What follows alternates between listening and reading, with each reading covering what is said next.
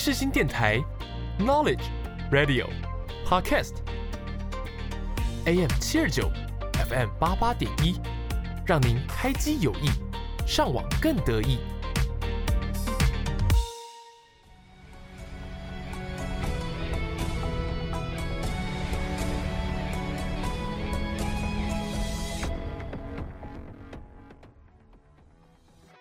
欢迎大家来到影剧历史面面观。你以为这又是一堂催眠的历史课吗？No No No！我们将会使出浑身解数，让你享受影剧，认识历史，一起发现剧中的巧思，讨论时事。就让我们开始吧。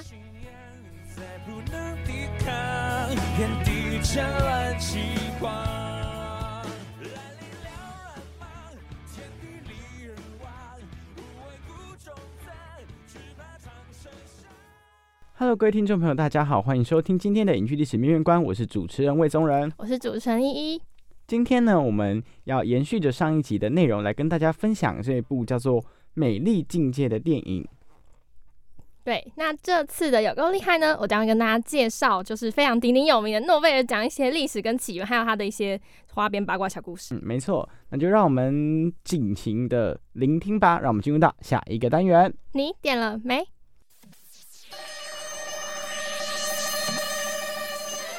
你点了没？一起发现影剧中的细节与巧思。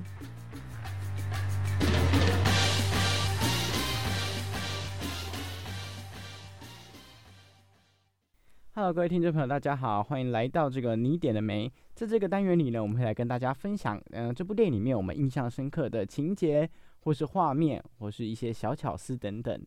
那这一集呢，就由我先来跟大家分享我比较印象深刻的部分吧。嗯，首先我觉得。呃，上一集有跟大家聊过，我们觉得这部电影的叙事手法非常的特别，它包装了一个呃一个很特别的视角，让大家可以看到，原来思觉失调症对他们来讲是这样的一个存在。那这边就有一幕让我很印象深刻，是他去拦他老婆车的那一幕，就是他拦住的那一刻，我原本以为就是要出事了，我想说完蛋了，他老婆应该是逃不出去了，结果诶，他竟然是。发现了一个 bug，我觉得这个还蛮有趣的。他竟然可以从，呃，视觉失调症的患者可以从他视觉失调里面症状里面判断出来他现在正在经历那个症状。那他那个时候就是说，他发现了，他懂了，那个小女孩从来都没有长大。那我觉得这就是一个还，呃，蛮有趣的一个设定，然后也让我会觉得，嗯，很新奇。没想到他会用这样的方式去揭露这样的一个事实。那接下来呢，就来换依依分享啦。好，那我要跟大家分享是我觉得一个很猴的情节，就是一开始，那我们的男主角不是还单身嘛，你知道吗？嗯，我知道啊。反正他就是把一些应该原本就是要呃怎么说友善的调情嘛，他讲的很靠腰，然后然后然后女生就泼他水啊，可是就是因为那个，然后他就想到了一个非常非常有名的理论，就叫奈许均衡，你知道吗？对，然后就后面就引申出一些很有名，然后我等一下也会在有够厉害跟大家补充讲到的那个囚犯困境。就是其实刚一讲这个画面啊，它刚好衔接到后面男主角跟女主角的相遇，他把同样的话跟女主角讲了，但女主角完全可以接受。对啊，就所以结论就是。就是要找一个懂你的人，对他们两个是就是在那边就对平了，就可以知道两个都是没有。可是我我自己觉得那个什么一开始然后就讲这些话真的太太夸张了。对啊，但是我这里呈现出他们两个可以频率这么对啊，因为这个男主角就是一个怪人，他就是对他就是不知道要怎么社交，所以他讲话会很直接很直白。但这个女主角完全可以接受这样的讲话方式，甚至她是有一点点欣赏这个男主角的，嗯。所以这是呢，我觉得电影前后呼应，然后还蛮妙的地方。嗯，那你后来也可以理解为什么这一个女主角会这么的，嗯，努力认真的在陪伴男主角。我其实觉得她有一点对我来讲有点不可思议，太太伟大，伟大到我觉得很很很很震惊。对对对，有啦，但是我觉得很少。对，我觉得很少，我觉得就是会让我很震惊啊那样的情况。对啊。好，那呢，接下来呢，就有一来跟大家分享这个关于诺贝尔奖的这个历史点，因为大家也知道，这个男主角现实生活中的男主角是有得到诺贝尔奖的肯定的。对，可是他就得经济奖哦。好，那等一下跟大家分享。好，那就让我们进入到下一个单元，有够厉害，有够厉害。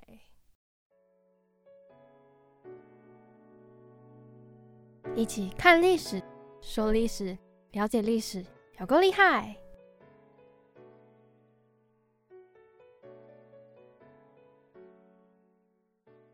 Hello，Hello，大家好，欢迎来到影剧历史面面观，我是主持人 Y 一，我是主持人魏宗仁。我们的节目呢会在每周六中午十二点半在各大平台准时播出。嗯，那我们的贴文呢会在节目播出前更新。对，没错。那欢迎多来 follow 跟留言我们的 IG 跟 Instagram，我们的 Instagram 账号是 MSD 底线 History 底线。嗯，那我们也可以在脸书或是 IG 搜寻我们的这个 Podcast 名称“影剧历史面面观”，就可以看到一些我们节目的相关资讯。期待您的到来。嗯，没错没错。好，那我们的重头戏有够厉害就要开始啦。那今天就像刚刚前面说过的嘛，我要来跟大家介绍一下诺贝尔奖的那些起源以及。对花边，我知道大家都很想听，对不对？那我们的这次的电影的主角就是 John Nash，那他就是获得了诺贝尔经济奖嘛。但呃嗯，他们在二零一五年就是夫妻车祸身亡。那他们身亡就是因为他们要去领一个数学奖，那这个奖叫做阿贝尔奖，你有听过吗？没有哎。对，嗯，那你知道诺贝尔没有数学奖？哎，是我我我我没有我没有想过这件事情，哎，就是我会对我今天来跟大家分享，嗯，我也很直觉的以为就是数学奖这种东西好像会在诺贝尔奖项里面。对我今天有跟大家就是分析一些就是乡野传闻跟比较震惊的没有数学奖的理由。那好，你想先听哪一个？当然是先听乡野传闻啊。就是 好哦，好了，那呃。好，我等一下来介绍我们的诺贝尔这位伟大的发明家。好，现在讲他的八卦啊，就是传说中诺贝尔会没有数学奖，是因为他的一个女朋友被劈腿，对，后来跟数学家跑了。然后还有第二个传闻，就是因为他爸爸好像经商失败，呃，也不是经商失败，就是在数学方面有跌过，有被坑过，就是好像研究数学方面有遇到一些瓶颈，所以诺贝尔也就是。不太喜欢数学，但我觉得有一个比较可靠，然后也比较受学者跟各方认可的说法，是因为，嗯，就像刚刚说的，呃，挪威那边啊，已经有了阿贝尔奖跟费尔兹奖，那他们两个奖呢，都是呃可以称之为数学界的诺贝尔奖，那只是前者就是像诺贝尔奖那样，就是可能会比较年长的学者才得，那后面那一个奖比较。呃，新奇，它是只颁给四十岁以下的数学家，因为通常其实诺贝尔得主，然后他们都已经七老八十，因为一个理论其实它要被证实，它是要经过很多的时间、很多的考验，然后而且诺贝尔奖它只颁给活人呢，代表说，假如说你颁奖前一天，然后你挂了，可是你得奖，然后也会被换掉。好，对，那好，所以就是传说中就是这两个说法啦，为什么诺贝尔奖它没有数学奖？嗯，那跟大家就是讲一个小小的，就是我那天看到新闻，后来才发现说，哦，原来好像那个就是这个 John Nash 他们夫妻那天出车祸过世那一天啊，他们在车上没有系安全带。嗯，所以各位就是要注意安全，要注意安全，要记得系安全带啊，搭车还是要注意一下自身安全。嗯，那我们来介绍一下我们鼎鼎大名的诺贝尔先生吧。那大家。说到诺贝尔先生要想到诺贝尔奖，还有什么奶冻卷？跟他 对啊，诺贝尔我先想到奶冻卷啊。好，那我们来介绍一下。你先要介绍奶冻卷是不是？我觉得奶冻卷可以由你来跟大家介绍，也不是不行。诺贝尔奶冻卷很好吃哦，这不是叶配，我超爱好。好，我们这集废话太多。那诺贝尔先生呢？他就是非常，就他发明了非常知名的东西，那就是火药。啊，这我知道。对对对，那诺贝尔呢？他从小就是他，也就其实很喜欢这些化学什么东西，然后他就是会想要发明那种嗯可以帮助世人的东西。他原本发明火药的想法就是说，像呃挖矿啊，或者是一些要盖房子之类的。那如果发明了火药这个东西，是不是就可以让工人就是更快的工作，然后也可以避免一些危险？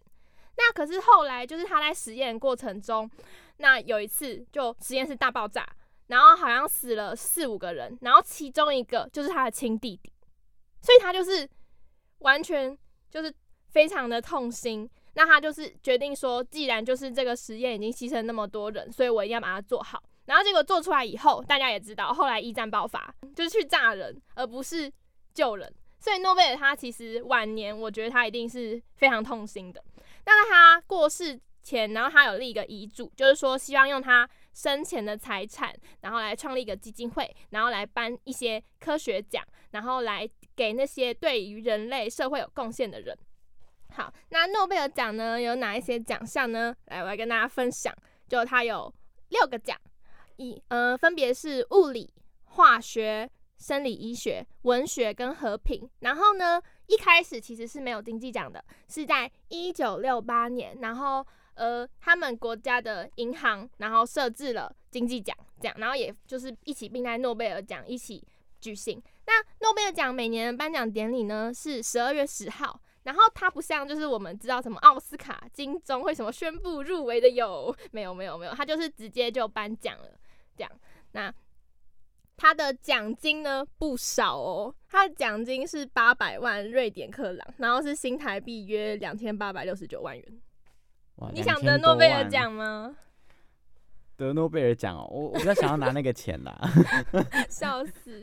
好，那诺贝尔奖呢？他的一个奖项至多三个人领。那我们来说说。哪有哪一些得诺奖名人？你应该很清楚吗？你知道吗？其实没有很清楚哎，就是我可以知道有一些人，他就是得诺贝尔和平奖，或是我会觉得他很厉害。呃，比方说，我想一下哦，嗯，我想一下，我不知道有没有记错，哎，那个很知名的啦，随便猜都中。那个，哎，那个我突然间那个叫什么名字？翁山书记是不是也得过？对。其他人我真的不是很清楚。好啦，那我来跟大家讲一下，大家应该要听过这些名人。你你说没听过，我觉得你的高中国中物理老师会哭。没关系，他们已经哭过好多轮了。好，就是鼎鼎大名的爱因斯坦，相对论有听过？有有有，相对论有听过，有听过。好，那我再讲，还有居里夫人，然后他们都是得比较自然方面奖，科学方面。然后接下来分享一个你一定想不到，你知道丘吉尔他有得过文学奖？我看到的时候我很震惊。哎，这我知道。哎，你知道？这我听过。我知道为什么？因为其实丘吉尔他好像之前是记者，所以你会有读到相关的资料，对不对？我好像知道。好，那你知道哪一本吗？这这，这还真的不知道。这太细节，就是二战回忆录，就在讲二战的时候，然后他可能就是身为记者，然后他的所见所闻跟他的一些想法这样。那我也觉得，就是哦哦，他拿到说哦哦，好厉害哦。然后像海明威啊那些就是鼎鼎大名的文学奖大咖，就不用我多说，什么德蕾莎秀女，对大家有兴趣可以自己去查。那呃，刚刚有提到嘛，我们的德雷莎是得和平奖吧？是啊是啊。然后像我们刚刚提到主我们的主人，就是这次的电影主人 John Nash，那他的是经济奖，那他就是非常有名的那个奈许均衡嘛。嗯，对。那我来跟大家稍微分享一下什么是。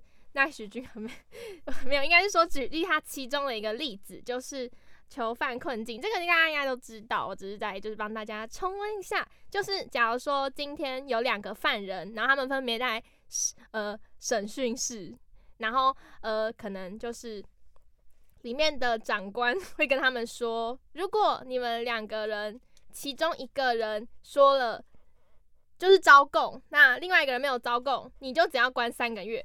那如果你们两个都没有招供的话，就关六个月；然后如果你们两个都招供的话，就关一年。然后通常通常情况下，结局会是两个人都关一年，两人都招供，然后两人都应该应该正常来说是要选一起不招供，然后取得中间值才对。可是通常就是可能是因为人性，然后还有一些对经济理论，然后所以大家几乎都会变成去选刑罚最重的那一个。对，这就是非常有名的奈许均衡，然后这个也影响了非常多经济学的理论。好，那我们的这位天才就介绍差不多了，诺奖介绍差不多了啊，跟大家八卦一下。如果大家刚刚听完诺奖觉得哦好无聊好无趣哦，那我推荐大家可以去看看什么搞笑诺贝尔奖。没错没错，哎、我之前有去看一下他的哎、很好笑哎、大概看一下对啊样，。哎、我跟你们说，我刚刚看到一个，我觉得很好笑，就是他，他是他虽然叫搞笑诺贝尔奖，但他还是蛮正经的在搞科学研究。他最近我看到一个我觉得很好笑的东西，就是呃，他们在研究要怎样可以最方便、最快速的，就是把犀牛吊起来，运送到他们想要的地方。这 真的蛮好，真的 大家可以什么莫名其妙的问题？我也觉得就是很好笑，可是他们又有一些科学理论在背后做支撑，所以我就觉得，呃，先搞笑再思考，好像也不错啦，幽默科学。那大家有兴趣也可以去看看。嗯，没错好没错，那这这期其实是一个科学推广，对啊对啊，大家也可以去那个就是什么，其实我觉得蛮多那种科学的。嗯，展览馆啦，有时候都科都还科大台中科博馆或是那个科教馆，其实都可以大家都拿去去看恐龙。都可以去玩一玩啦。虽然我本人去过，觉得就是玩一玩，他谢对我来谢谢你讲真的就是补充。他对我来讲，真的就是去玩一玩，对，因为我本人对于科学知识比较没兴趣，但是我是觉得大家如果很有空，可以去那边杀杀一下时间，对对对。如果你还有小孩子，就很适合带他们去那边，然后你们自己去旁边喝咖啡，这样。啊好，真的那就让我们进入到下一个单元，曲曲独行啊，不是是就就一起来，就一起来，就一起来讨论议题吧。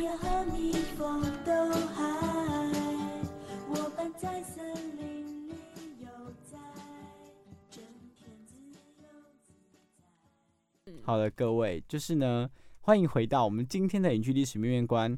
呃，在这个就一起来这个单元里呢，我们会来跟大家分享，就是跟大家聊聊天啦。简单来说，就是简单的聊聊天。糗事爆料合集。对对对，那为什么这一集的开头会这么的轻快呢？就是在此之前，先跟大家讲一下，记得要追踪我们的 IG 还有脸书，只要搜寻我们的影剧历史面面观，就可以看到我们的粉丝专业还有相关资讯。没错，追起来，追起来！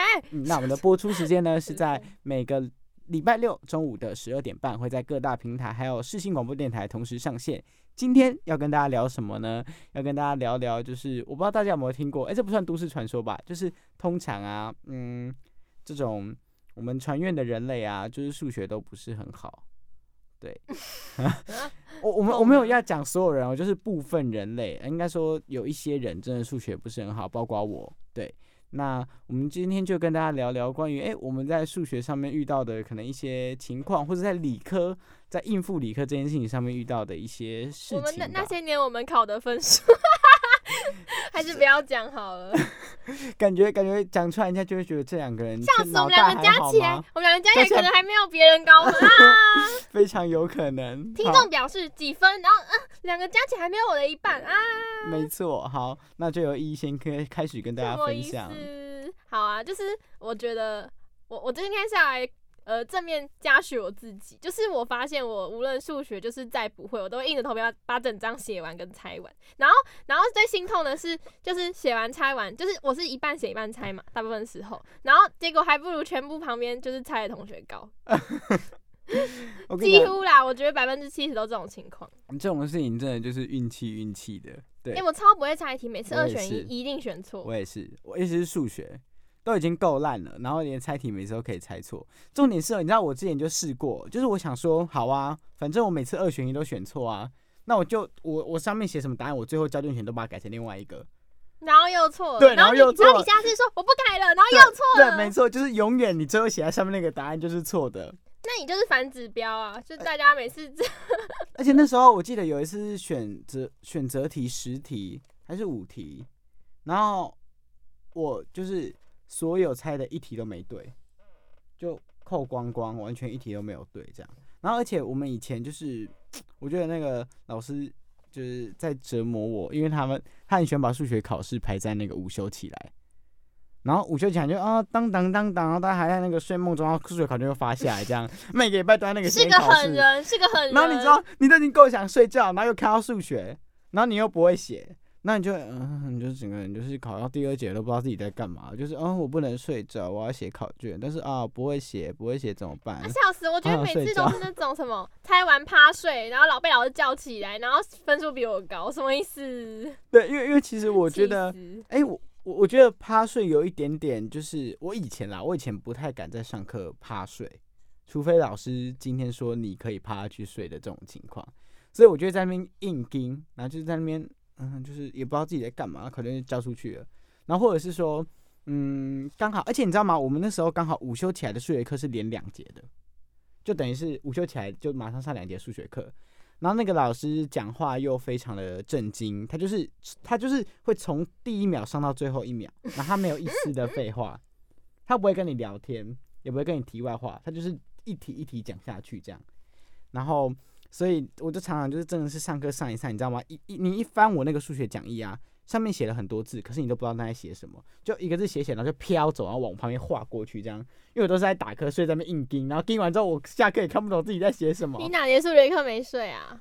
我没有睡着啊，我就是可是就是在那边硬盯，然后就是所有的东西，那已经状态，对对就所有的字都是在飘这样子人家知识进脑，也是飘出去。没有，他根本就连接近我的脑袋都没有，他他也没有进，也没有飘出去的问题，他根本就根本就没有没有贴近我，老师，听我是没有我是没有被你激励到了，是这样了。好，那呢，今天就跟大家分享到这里。那大家如果有什么趣事呢，也可以随时跟我们分享哦。那就让我们进入到下一个单元，曲曲独行。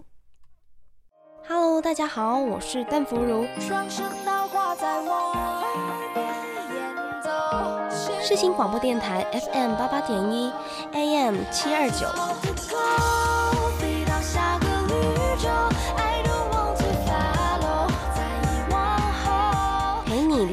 动人的音符，轻松的旋律。你现在收听的是世新广播电台。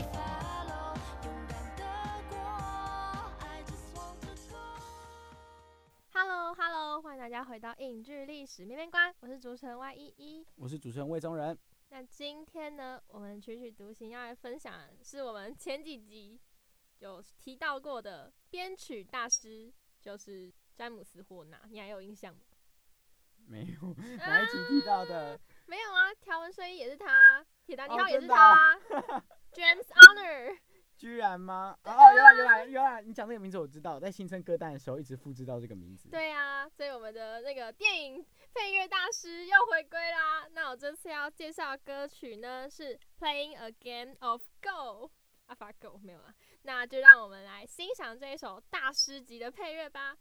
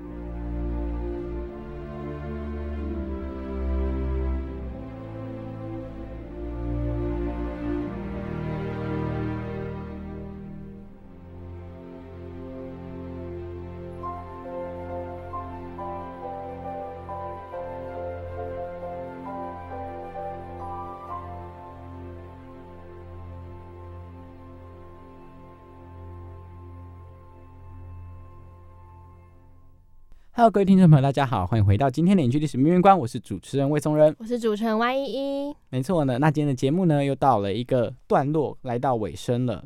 下个礼拜呢要来跟大家分享的电影呢是《比悲伤更悲伤的故事》的电影版。嗯，大家也知道还有出过影集版跟电影版。那接下来跟大家分享这个呢是电影版。那我要请问有什么历史点可以讲？你说比悲伤更悲伤的故事有什么历史点可以讲吗？没错，我请你可以跟大家。分享，就是这一部电影里面，他你知道男主角得了一个疾病，嗯，那我我们们来跟大家分享这科个，学那个什么科学科普节目，可以来跟大家分享。那不然那不然我们就没有是 OK 啊，我就是来讲安妮桃会啊。我觉得都很有趣的，人生真有趣。好了，那呢就是反正关于匹配箱更悲伤的故事有什么历史点呢？大家就可以想象一下，你觉得我们会来跟你们分享什么？其实我们自己也不知道的，历史吧。反正我们就是天马行空嘛，我们想得到什么相关的历史，就来跟大家分享怎么样的历史。嗯，没错。的历史，对，好，那今天呢就跟大家就是一起分享到这里啦，那就让我们一起期待下个礼拜的节目内容，因为我们连我们自己都很期待自己看完电影之后会分享什么样的对啊，大家准时收听啊，嗯跟着我们一起成长进步。好，那就跟各位听众说再见，说拜拜啦，拜拜。拜拜。历史的重重叠叠，笔画的盘丝曲帖，连川草里千丝万缕的情书殷切。穿越千年，平淡质朴来问切，故意斑驳如历万川，越人满世